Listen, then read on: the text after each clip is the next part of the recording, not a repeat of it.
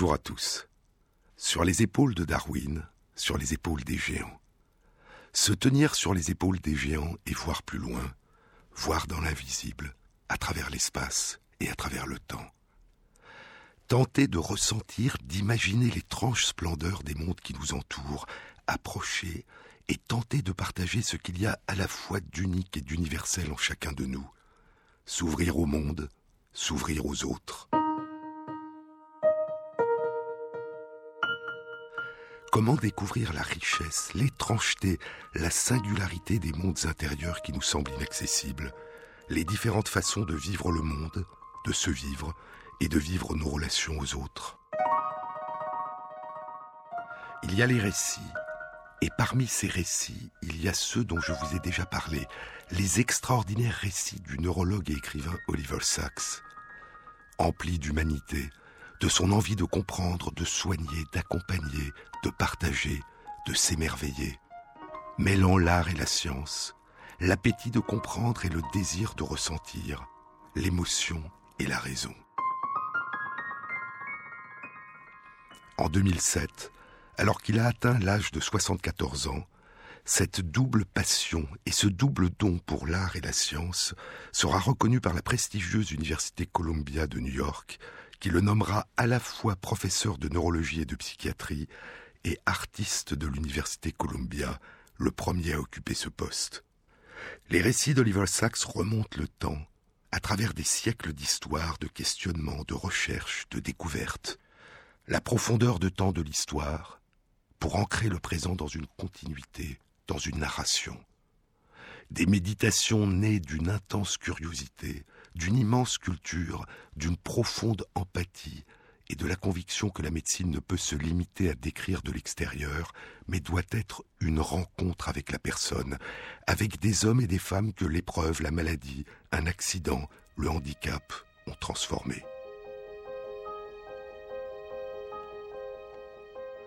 Il y a dans l'œuvre d'Oliver Sacks non seulement ces voyages initiatiques à la découverte des autres dans ce qu'ils ont de plus vulnérable, de plus secret et de plus courageux, il y a aussi un récit intime de l'intérieur. Des livres où il nous parle de lui, où il nous révèle l'étrangeté de son propre monde, singulier, unique, comme l'est celui de chacun et de chacune d'entre nous.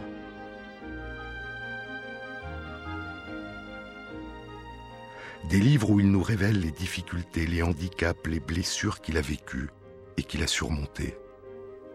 Et aussi les merveilles de son enfance.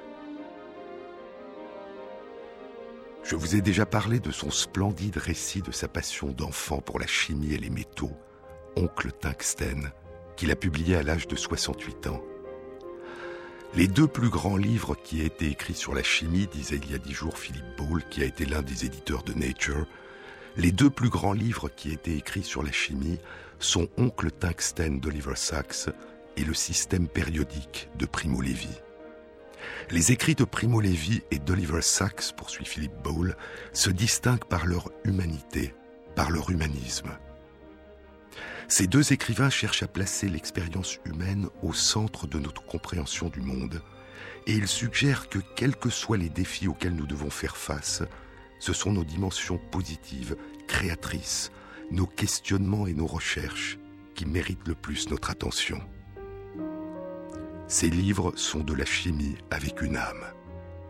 Et on pourrait ajouter de la chimie avec tendresse. La passion d'Oliver Sacks pour les éléments chimiques et pour la table périodique des éléments, la table de Mendeleïev qui indique le numéro atomique des éléments, 74 pour le tungstène, cette passion, cet émerveillement ne l'ont jamais quitté. Je vous ai parlé de l'article qu'Oliver Sacks a publié dans le New York Times le 24 juillet 2015, un mois avant sa mort, un article intitulé My Periodic Table, ma table périodique. Il y a sur ma table, écrivait-il, un domaine consacré au plomb, l'élément 82, pour mon 82e anniversaire qui vient d'être fêté il y a peu, ce mois-ci. Mais à une autre extrémité de ma table, ma table périodique, j'ai un morceau magnifiquement usiné de beryllium, l'élément 4, pour me rappeler mon enfance, et pour me rappeler qu'il y a longtemps que ma vie près de s'éteindre a commencé. Deux ans plus tôt, il avait publié dans le même journal un article intitulé The Joy of Old Age, no kidding, la joie du grand âge, sans plaisanter. L'article commençait ainsi. La nuit dernière, j'ai rêvé du mercure, des bulles immenses et brillantes de vif argent qui s'élevaient et retombaient. Le mercure est l'élément 80, et mon rêve me rappelle que mardi, j'aurai moi-même 80 ans. Pour moi, les éléments et les anniversaires ont été entremêlés depuis l'enfance, quand j'ai appris les numéros atomiques. À 11 ans, je pouvais dire Je suis le sodium, l'élément 11. Et maintenant, à 79 ans, je suis l'or. Si la chimie a probablement été l'une des plus grandes passions d'Oliver Sacks durant son enfance, elle n'a pas été la seule.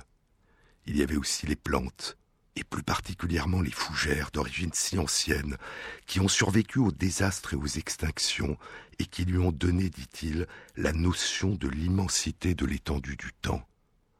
Sa passion pour les fougères, dont il parlera à l'âge de 68 ans dans un livre Oaxaca Journal, le journal d'Oaxaca, qui sera publié en 2002 et n'a pas été encore traduit en français. Plus tard encore, à l'âge de 81 ans, il reviendra sur son enfance dans son autobiographie publiée en mai 2015, On the Move, a Life, en mouvement, en chemin, une vie, qui n'est pas encore traduit en français. Le livre commence ainsi.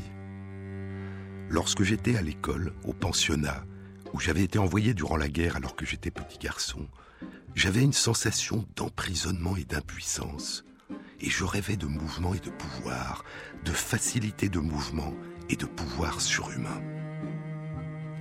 Je les vivais avec joie, brièvement, dans des rêves où je volais, et d'une façon différente quand j'allais monter à cheval dans le village près de l'école. J'aimais la force et la souplesse de mon cheval, et je peux toujours évoquer en moi ses mouvements faciles et joyeux, sa chaleur et son odeur douce de foin. Mais plus que tout, j'aimais les motos. Mon père en avait eu une avant la guerre, une Scott Flying Squirrel, avec un gros moteur à refroidissement à eau et un tuyau d'échappement qui poussait comme un hurlement. Et je voulais, moi aussi, une puissante moto. Oliver Sacks aura sa première moto à l'âge de 18 ans, avec l'argent qu'il obtient de la vente de la petite voiture que son père lui a offerte. Il n'aime pas les voitures, il a une passion pour les motos. La chimie, les fougères, les motos. Et dans On the Move, il raconte comment il est passé de la chimie à la biologie, puis à la médecine. Au moment où j'ai eu 14 ans, dit-il, il était déjà entendu que je serais médecin. Mon père et ma mère étaient tous deux médecins, comme l'étaient mes deux frères plus âgés. Pourtant, je n'étais pas sûr que je voulais être un docteur. Je ne pouvais plus nourrir l'ambition d'être un chimiste. La chimie avait progressé au-delà de la chimie minérale du XVIIIe et du XIXe siècle que j'aimais tant. Mais à l'âge de 14 ou 15 ans, inspiré par mon professeur de biologie et par le livre de John Steinbeck, Canary Row, rue de la Sardine, je me dis que j'aimerais devenir biologiste et faire de la biologie marine. Lorsque j'obtins ma bourse d'études à l'université d'Oxford, je me trouvais face à un choix. Est-ce que je devais continuer à m'engager dans la zoologie ou devenir un étudiant en médecine et étudier l'anatomie, la biochimie et la physiologie? C'était spécialement la physiologie des sens qui me fascinait. Comment percevions-nous les couleurs, le relief, les mouvements? Comment reconnaissions-nous quoi que ce soit? Comment parvenions-nous à comprendre ce que nous voyions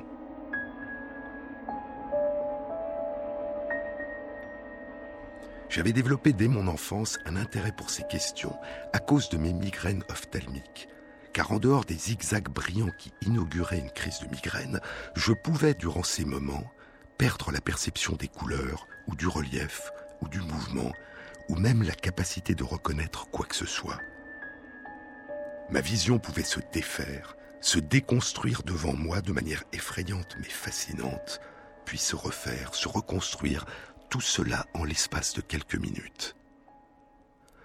Son premier livre, qu'il publiera en 1970 à l'âge de 37 ans, s'intitulera Migraine, et sera consacré à ce trouble, et il y parlera déjà des migraines qu'il a vécues durant sa petite enfance. Je devais avoir trois ou quatre ans, écrit Saxe. J'étais en train de jouer dans le jardin quand une lueur brillante, scintillante, apparut sur ma gauche, extraordinairement éblouissante, presque aussi éblouissante que le soleil. Elle grandit, devenant un énorme demi-cercle scintillant, s'étendant du sol jusqu'au ciel, avec des frontières nettes en zigzag et des couleurs brillantes, bleues et orange. Puis, après la luminosité, derrière l'éclat vint une cécité, un vide dans mon champ visuel, et bientôt je ne pouvais presque rien voir sur mon côté gauche. J'étais terrifié. Qu'est-ce qui était en train de se passer? Mais revenons à son autobiographie, On the Move. À mon petit laboratoire de chimie à la maison, poursuit Sachs, s'était ajoutée une chambre noire de développement photographique et j'étais particulièrement attiré par les couleurs et par la stéréophotographie, la photographie qui permettait de voir en relief. Et je me demandais comment le cerveau pouvait bien construire la couleur et le relief. J'avais aimé la biologie marine autant que j'avais aimé la chimie. Mais maintenant, je voulais comprendre comment fonctionnait le cerveau humain. Dans l'œil de l'esprit qu'il a publié à l'âge de 77 ans, Oliver Sacks évoquait déjà sa passion pour la vision en relief et le choc qu'il a subi quand il a perdu la vision de l'œil droit. Pendant très longtemps, dit Oliver Sacks, j'avais été un membre actif de la Société de stéréoscopie de New York. J'adorais depuis mon enfance jouer avec les stéréoscopes et les illusions d'optique qui accentuent la sensation de relief.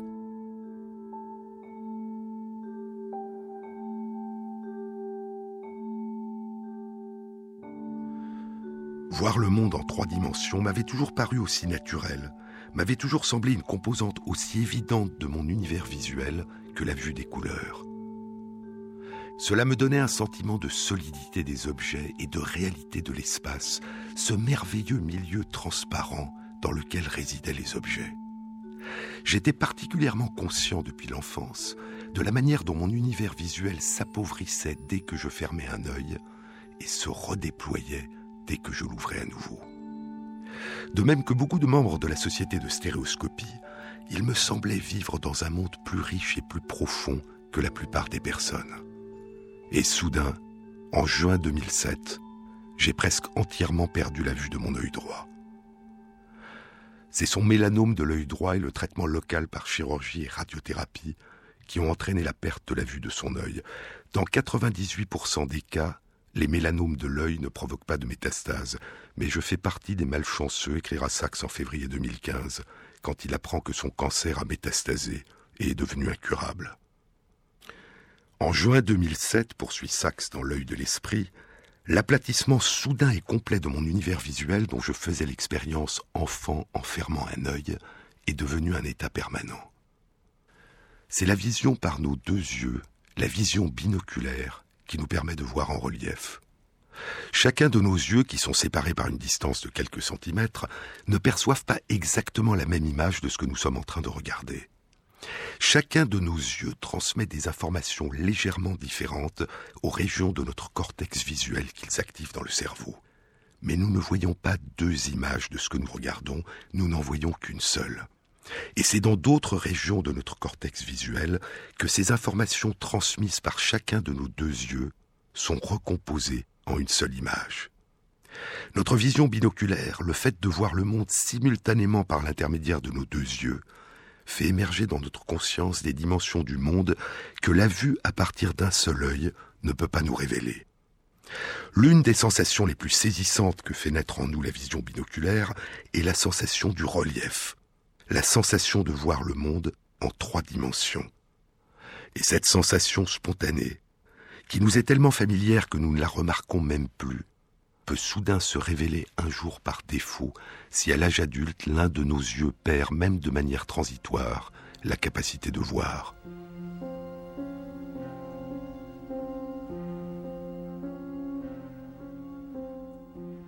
Ce changement était si radical, dit Oliver Sacks, que j'ai été lent à en reconnaître certaines des conséquences. Traverser une rue, descendre des escaliers ou simplement se promener des activités qui ne nécessitaient auparavant aucune attention consciente de ma part, me demandaient désormais une attention constante et une planification.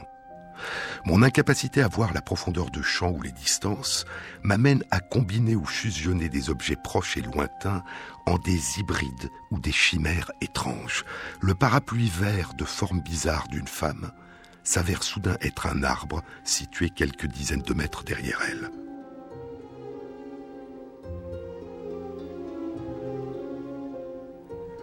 L'espace était autrefois pour moi fait d'étendues profondes, dans lesquelles je pouvais me situer et que je pouvais explorer à loisir. Je pouvais y pénétrer, j'y vivais. J'avais une relation spatiale avec tout ce que je voyais. Ce type d'espace n'existe plus pour moi.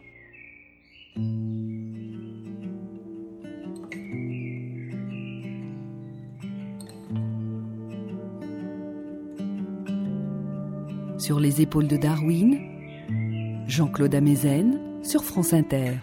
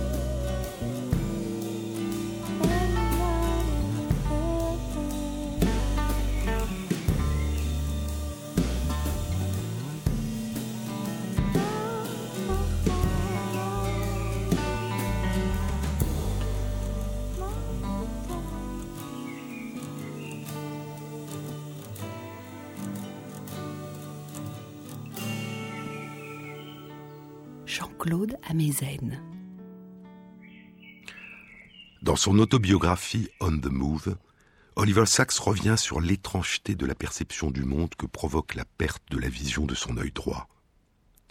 Sans la vision du relief, dit-il, les marches d'escalier apparaissaient comme des lignes sur le sol, et les objets distants semblaient être sur le même plan que les objets plus proches. La perte de champ visuel de mon œil droit me causa de nombreux accidents, des collisions avec des objets ou avec des gens qui semblaient soudain surgir devant moi, de nulle part. Et je n'étais pas seulement physiquement aveugle, mais aussi mentalement aveugle à droite. Je ne pouvais même plus imaginer la présence de ce que je ne pouvais plus voir. Mais après deux ans durant lesquels j'ai été privé de vision binoculaire, poursuit Saxe, je fonctionne maintenant assez bien. J'ai appris à serrer des mains, à verser du vin et à négocier les marches d'escalier. J'ai recommencé à faire de la bicyclette et à conduire ma voiture. Et tout cela m'est possible par le fait que ma perception est renforcée par mes actions, par le fait que j'agis dans un monde en trois dimensions, même si je continue à le voir comme un monde en deux dimensions. La plupart du temps, je peux voir au travers de mes illusions, au-delà de mes illusions. Mais cela ne change rien à ma sensation qu'une dimension essentielle de mon univers visuel m'a été retirée, et que les choses n'auront plus jamais l'apparence qu'elles avaient avant, que les choses n'auront plus jamais l'air vrai. La réalité visuelle que j'ai en face de moi m'apparaît à l'évidence fausse, parce que je sais si bien comment les choses étaient et devraient être. Les seules fois maintenant où je vois en stéréo, poursuit Saxe, c'est dans mes rêves et je m'éveille de ces rêves en retrouvant une réalité incorrigiblement, irréversiblement et absurdement plate. Mais chez de nombreuses personnes, ajoute Sachs, le cerveau peut progressivement, petit à petit, compenser cette perte de sensation de relief et réinventer autrement, en s'aidant de petits mouvements, en s'aidant de l'audition et de la mémoire, un monde en trois dimensions. Dans l'œil de l'esprit, Oliver Sacks nous révélait une autre forme de handicap apparemment étrange qu'il a eu durant toute son existence. Depuis sa toute petite enfance, il ne reconnaît ni les lieux, ni les visages. C'est avec notre visage que nous faisons face au monde, dit Oliver Sacks. C'est avec notre visage que nous faisons face au monde, de notre naissance à notre mort. Notre âge et notre sexe sont imprimés sur notre visage nos émotions évidentes qu'étudiait Darwin et nos émotions secrètes ou réprimées qu'étudiait Freud s'affichent sur nos visages, de même que nos pensées et nos intentions. Et de manière cruciale, c'est par l'intermédiaire de notre visage que nous pouvons être reconnus en tant qu'individus, en tant que personnes uniques.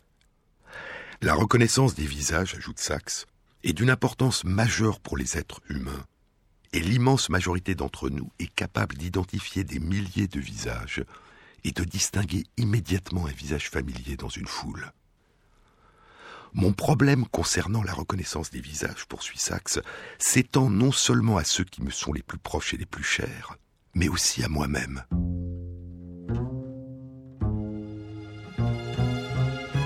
Ainsi, en de nombreuses occasions, je me suis excusé pour avoir failli bousculer un grand homme barbu, avant de réaliser que le grand homme barbu était mon reflet dans un miroir.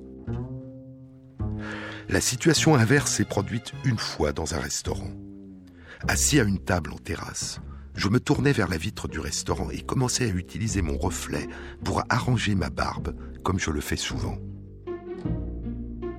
Je réalisais alors que ce que j'avais pris pour mon reflet dans la vitre n'était pas en train de se caresser la barbe, mais me regardait bizarrement.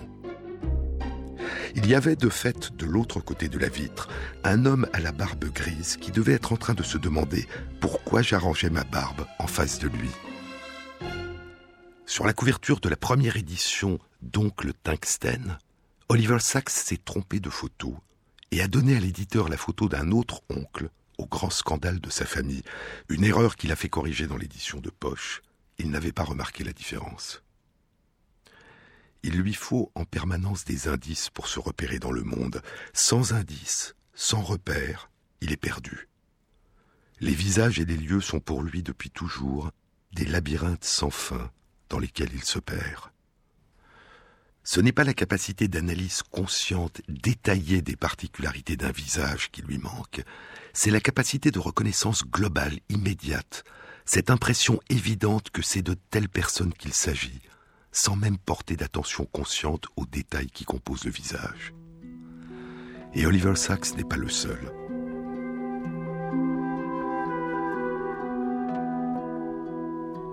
Il nous parle de la grande primatologue Jane Goodall, qui s'enfonce au début des années 1960 dans les forêts de Gombe en Tanzanie pour étudier les chimpanzés, et qui a le même type de difficultés que lui, mais moins accentuées.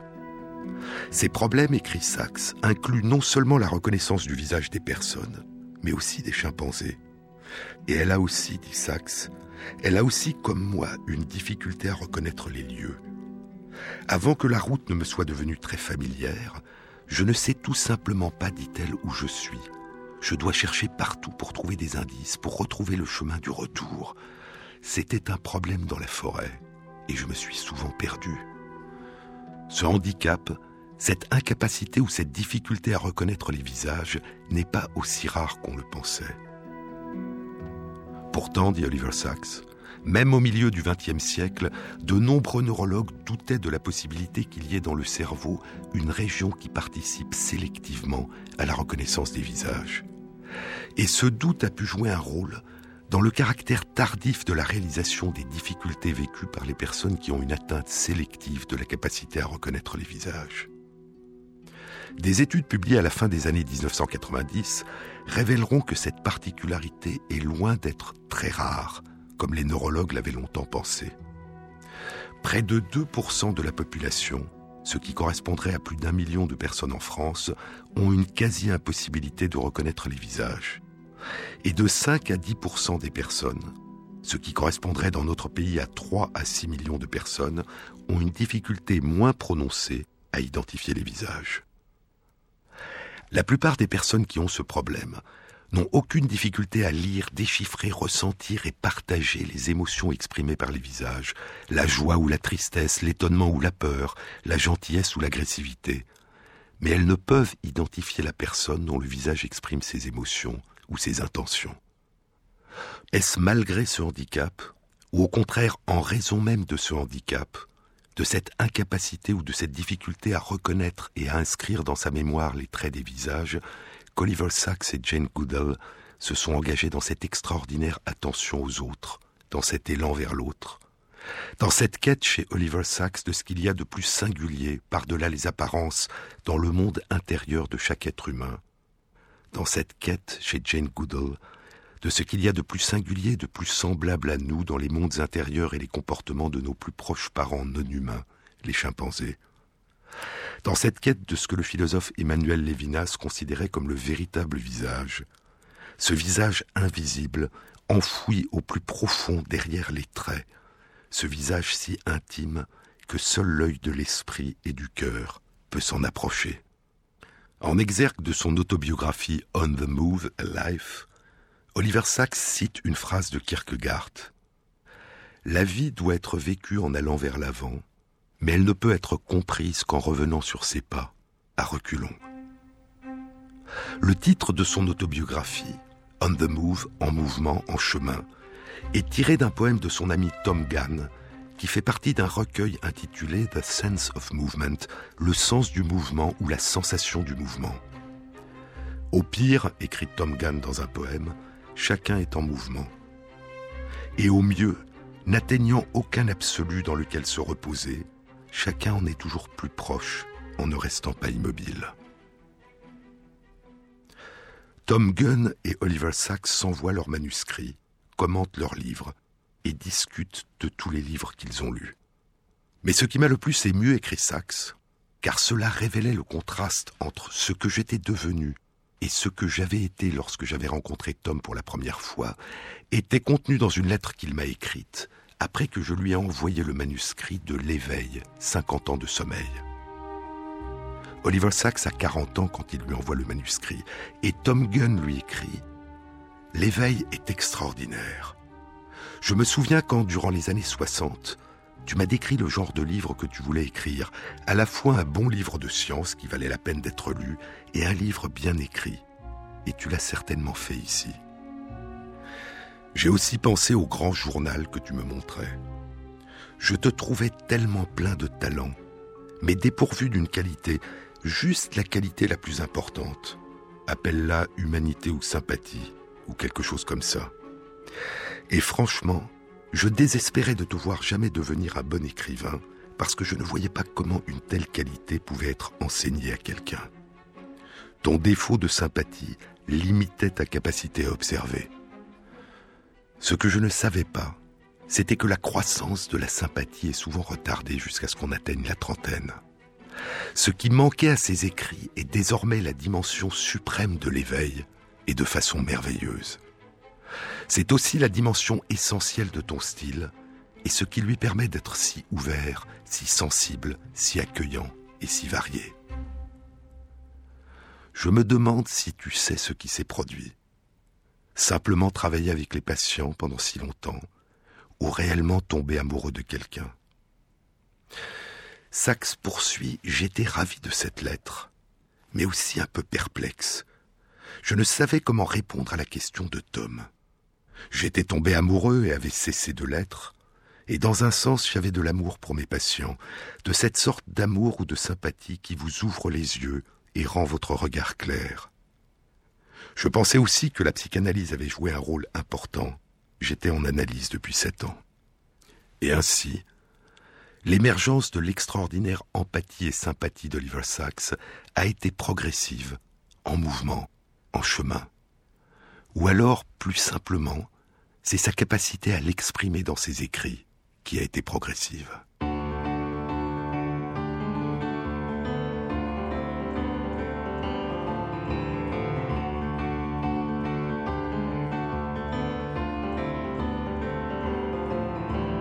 Depuis peu que j'ai fait fortune, je me suis acheté un jardin sur la lune, juste du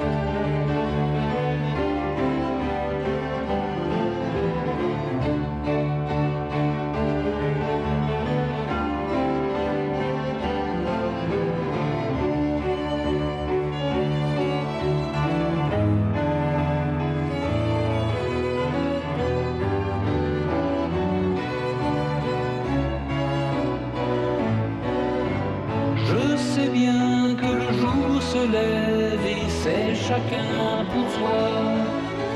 Mais si tu crois que je vis un rêve, ne me réveille pas.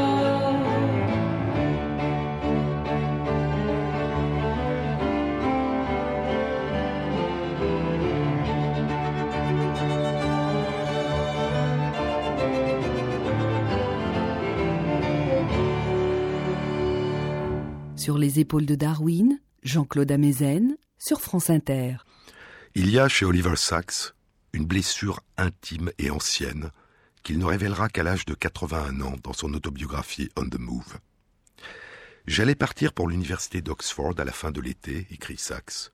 Je venais juste d'avoir 18 ans, et mon père pensa que c'était le moment d'avoir une conversation sérieuse, d'homme à homme, de père à fils avec moi. Nous avons parlé d'argent, pas un grand problème parce que j'étais assez frugal dans mes habitudes et que ma seule extravagance était les livres. Puis mon père aborda ce qui le préoccupait réellement.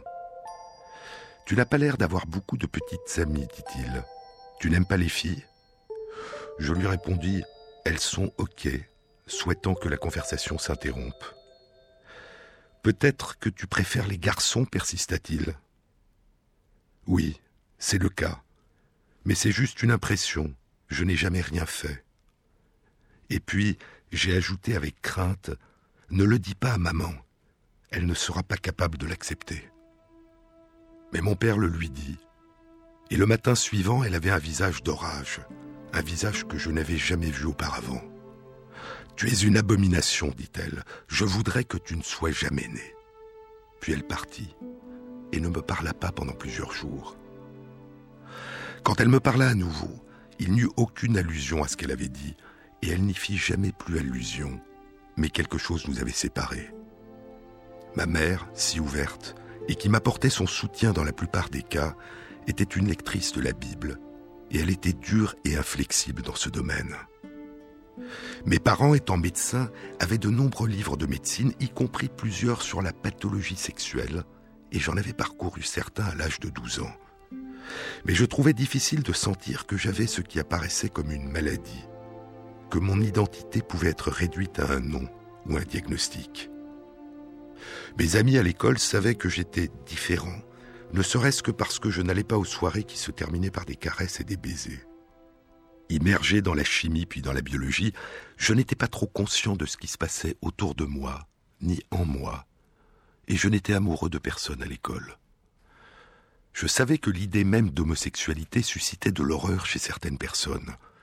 Je suspectais que cela pourrait être le cas chez ma mère, et c'était la raison pour laquelle j'avais dit à mon père Ne le dis pas à maman, elle ne sera pas capable de l'accepter. Je n'aurais peut-être pas dû le dire à mon père. D'une manière générale, je considérais que ma sexualité n'était l'affaire de personne, sauf la mienne. Pas un secret, mais il ne fallait pas en parler. Nous sommes tous des créatures de notre éducation, de nos cultures, de nos époques. Et j'ai eu souvent besoin de me rappeler que ma mère était née durant les années 1890 et avait eu une éducation religieuse et qu'en Angleterre, durant les années 1950, un comportement homosexuel était considéré non seulement comme une perversion, mais comme un crime. Il m'a fallu aussi me rappeler, poursuit Sachs, que le sexe est l'un de ces domaines, comme la religion ou la politique, dans lesquels des gens par ailleurs convenables et rationnels peuvent avoir des passions et des opinions intenses et irrationnelles. Ma mère ne voulait pas être cruelle, ni souhaiter que je sois mort. Elle était bouleversée, je le réalise maintenant, et elle a probablement regretté ses paroles et les a peut-être enfouies dans une partie cloisonnée de son esprit. Mais ces paroles m'ont hanté durant une grande partie de ma vie, et elles ont joué un rôle majeur dans l'inhibition et la culpabilisation de ce qui aurait dû être une expression libre et joyeuse de sexualité. Dans le dernier article qu'il a publié de son vivant dans le New York Times le 14 août 2015, deux semaines avant sa mort, il revient sur son enfance, sur les lumières du Shabbat le septième jour, le jour du repos dans la tradition juive qu'il évoquait déjà dans Oncle Tungsten. J'aimais la lumière, tout particulièrement la lumière des bougies du Shabbat le vendredi soir, quand ma mère murmurait une prière pendant qu'elle les allumait. Je n'étais pas autorisé à les toucher une fois qu'elles étaient allumées. Elles étaient sacrées, m'avait-on dit. Leur flamme était sainte, il ne fallait pas jouer avec. J'étais fasciné par le petit cône de flamme bleue. Pourquoi était-ce bleu? Dans son article intitulé Shabbat, il revient sur son ancienne blessure, sur les mots de sa mère. Le sujet n'a jamais plus été mentionné, dit-il, mais les mots durs de ma mère me firent haïr la capacité des religions à faire naître l'intolérance et la cruauté. Après être devenu médecin en 1960, je quittais brutalement l'Angleterre et la famille et la communauté que j'avais là, et partis pour le Nouveau Monde, où je ne connaissais personne. Quand je m'installais à Los Angeles, je trouvais une sorte de nouvelle communauté parmi les haltérophiles de Muscle Beach, la plage des muscles, et avec mes compagnons internes en médecine de l'Université de Californie Los Angeles, UCLA. Oliver Sacks parcourt d'énormes distances en moto à travers la Californie. Il fait du bodybuilding. En 1961, sous le surnom de Dr Squat, Squat en haltérophilie est l'un des modes de lever des haltères par mouvement de flexion sur jambe. Oliver Sacks bat le record d'haltérophilie de Californie en soulevant des haltères de 600 livres, 272 kilos.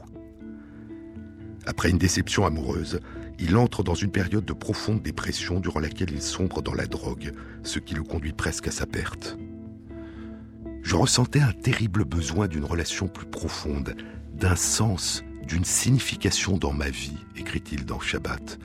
Et ce fut cette absence de sens, je pense, qui me conduisit durant les années 1960 à une addiction quasiment suicidaire aux amphétamines. Il racontera cette expérience à l'âge de 79 ans dans son livre Hallucinations, l'odeur du si bémol, l'univers des hallucinations. Et c'est son amour pour ses patients qui le sortira de ce cauchemar. La guérison débuta lentement, écrit Oliver Sacks dans On the Move. Quand je trouvais un travail empli de sens à New York, dans un hôpital pour personnes souffrant de maladies chroniques, dans le Bronx, le mont Carmel dont j'ai parlé dans l'éveil. J'étais fasciné par mes patients, m'en occupais, leur attachais une profonde importance et ressentais quelque chose comme une mission de raconter leur histoire, des histoires de situations virtuellement inconnues, quasiment inimaginables pour le grand public et de fait pour beaucoup de mes collègues. J'avais découvert ma vocation et je la poursuivis obstinément, avec résolution, avec peu d'encouragement de la part de mes collègues. Presque inconsciemment, je devins un conteur à une période où la narration en médecine avait quasiment disparu. C'était une expérience solitaire, mais profondément satisfaisante, presque monacale, que j'allais mener durant de nombreuses années. Puis plus tard, beaucoup plus tard, l'amour et le bonheur sont arrivés.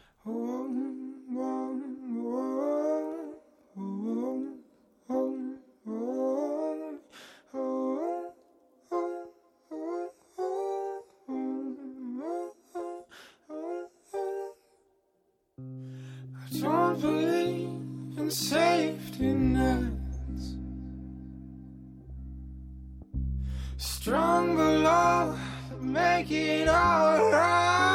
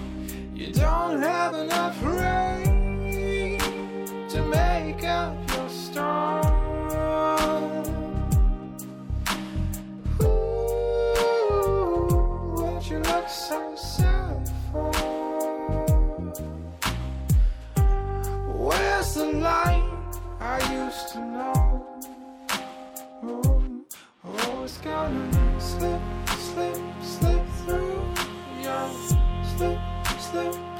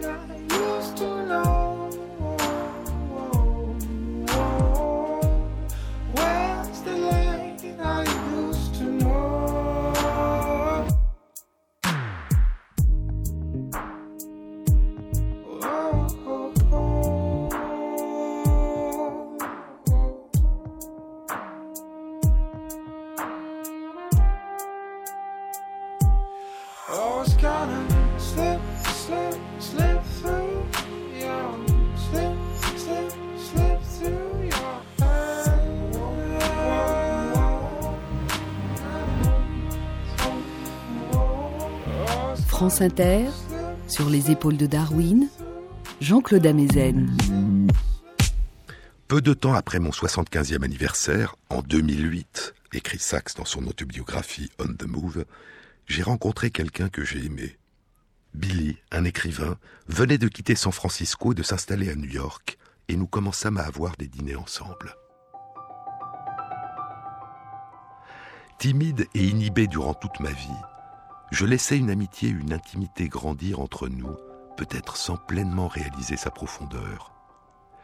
C'est seulement en décembre 2009, alors que j'étais encore en train de récupérer d'interventions chirurgicales sur mon genou et mon dos, et que j'étais ravagé de douleur, que je réalisais la profondeur de ce sentiment.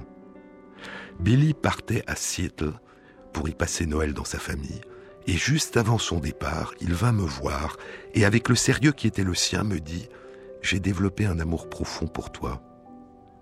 Je réalisais quand il dit cela, ce que je n'avais pas réalisé ou que je m'étais caché à moi-même, que moi aussi, j'avais développé un amour profond pour lui, et mes yeux se sont remplis de larmes. Il m'embrassa, puis il n'était plus là. Pendant qu'il était parti, je pensais à lui presque constamment. Je notais dans un journal tous mes sentiments. Un journal consacré à tomber amoureux. Billy revint le soir du 31 décembre avec une bouteille de champagne. Quand il ouvrit la bouteille, nous fîmes chacun un toast disant à toi, puis au moment où elle venait, nous saluâmes la nouvelle année.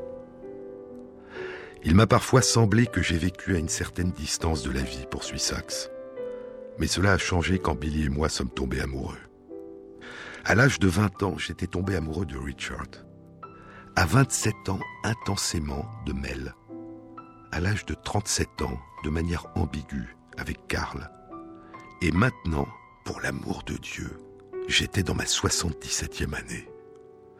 Des changements profonds, presque géologiques, avaient à se produire. Dans mon cas, les habitudes d'une vie solitaire et une forme implicite d'égoïsme et d'attention tournée vers moi-même.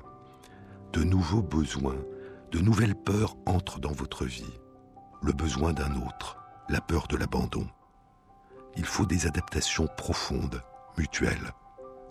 Pour Billy et moi, elles furent rendues plus faciles par l'existence d'intérêts et d'activités partagées. Nous sommes tous deux écrivains, et c'est d'ailleurs en tant qu'écrivains que nous nous sommes rencontrés. J'avais lu les épreuves du livre de Billy, l'anatomiste, et j'avais admiré le livre. Je lui ai écrit et suggéré que nous pourrions nous rencontrer s'il venait sur la côte Est, ce qu'il fit lors d'une visite à New York en septembre 2008. J'aimais sa façon de penser qui était à la fois sérieuse et enjouée, sa sensibilité aux sentiments des autres et son mélange de droiture et de délicatesse. C'était une nouvelle expérience pour moi de reposer tranquillement dans les bras de quelqu'un et de parler, d'écouter de la musique ou d'être silencieux ensemble. Nous avons appris à cuisiner et à prendre de vrais repas ensemble. Jusque-là, j'avais plus ou moins vécu de céréales ou de sardines, que je mangeais debout en 30 secondes. Nous avons commencé à sortir ensemble, parfois à des concerts, ce que je préférais, parfois dans des galeries d'art, ce qu'il préférait, et souvent au jardin botanique de New York, où j'avais flâné et traîné seul durant plus de 40 ans et nous avons commencé à voyager ensemble, à aller dans ma ville, Londres, où je le présentais à mes amis et à ma famille, dans sa ville, San Francisco, où il a de nombreux amis, et en Islande, pour laquelle nous avons tous deux une passion. Nous nageons souvent ensemble à la maison ou à l'étranger, nous nous lisons parfois nos manuscrits en cours, mais la plupart du temps, comme n'importe quel autre couple, nous parlons de ce que nous sommes en train de lire, nous regardons de vieux films à la télévision, nous contemplons ensemble le coucher du soleil ou partageons des sandwichs pour déjeuner. Nous avons un partage de vie tranquille, aux multiples dimensions, un grand cadeau inattendu dans mon vieil âge, après toute une vie passée à garder mes distances. Et durant l'année 2014, raconte-t-il dans son article intitulé Shabbat, alors qu'il a 81 ans, vient la réparation de son ancienne blessure, une réconciliation joyeuse avec sa famille. Il est invité pour célébrer le centième anniversaire de sa cousine Marjorie, une médecin qui avait été une des protégées de ma mère, dit-il, et avait travaillé dans le domaine de la médecine jusqu'à l'âge de 98 ans. Il y a là des cousins qu'il n'a plus vus depuis longtemps, de la famille lointaine, et un cousin qu'il connaît depuis 25 ans, un mathématicien et économiste, Robert John, prix Nobel d'économie et très religieux. J'ai été accueilli et accepté par ma famille d'une façon que je n'avais pas connue depuis l'enfance, dit-il. J'avais ressenti un peu de crainte à l'idée de rendre visite à ma famille religieuse avec mon amant Billy. Les mots de ma mère résonnaient toujours en moi, mais Billy, lui aussi, fut reçu avec chaleur. À quel point les attitudes et les comportements avaient changé même parmi les personnes religieuses, cela devint clair quand Robert John nous invita, Billy et moi, à nous joindre à lui et à sa famille pour prendre le repas du début du Shabbat. La paix du Shabbat, d'un monde interrompu, d'un temps hors du temps, était palpable, infusait tout, et je me trouvais submergé d'une mélancolie, quelque chose de semblable à la nostalgie, me demandant et si? Et si A et B et C avaient été différents? Quelle sorte de personne aurais-je pu être? Quelle sorte de vie aurais-je pu vivre? En décembre 2014, poursuit Sachs, j'ai terminé mon autobiographie On the Move et donné le manuscrit à mon éditeur sans imaginer que quelques jours plus tard, j'apprendrais que j'avais des métastases provenant du mélanome que j'avais dans mon œil depuis neuf ans. Je suis heureux d'avoir pu terminer mon autobiographie sans le savoir et d'avoir pu pour la première fois de ma vie faire une déclaration complète et franche sur ma sexualité, me présentant ouvertement face au monde, sans plus de secrets coupables cachés au fond de moi. En février, j'ai pensé que je devais être aussi franc à propos de mon cancer et du fait que j'étais face à la mort. J'étais de fait à l'hôpital quand mon article sur ce sujet, My Own Life, ma propre vie, a été publié dans ce journal. En juillet, j'ai écrit un autre article pour le New York Times, ma table périodique, dans lequel le cosmos physique et les éléments chimiques que j'aimais ont commencé à vivre de leur propre vie. Et maintenant, faible, le souffle court. Mes muscles autrefois vigoureux fondus par le cancer, je découvre que mes pensées sont de plus en plus focalisées non pas sur le surnaturel et le spirituel, mais sur ce que signifie vivre une vie bonne qui vaille la peine d'être vécue. Atteindre un sentiment de paix avec soi-même. Je découvre mes pensées dérivant vers le Shabbat, le jour du repos, le septième jour de la semaine et peut-être aussi le septième jour de sa propre vie, quand on peut sentir que son œuvre est faite et que l'on peut en bonne conscience se reposer, reposer en paix.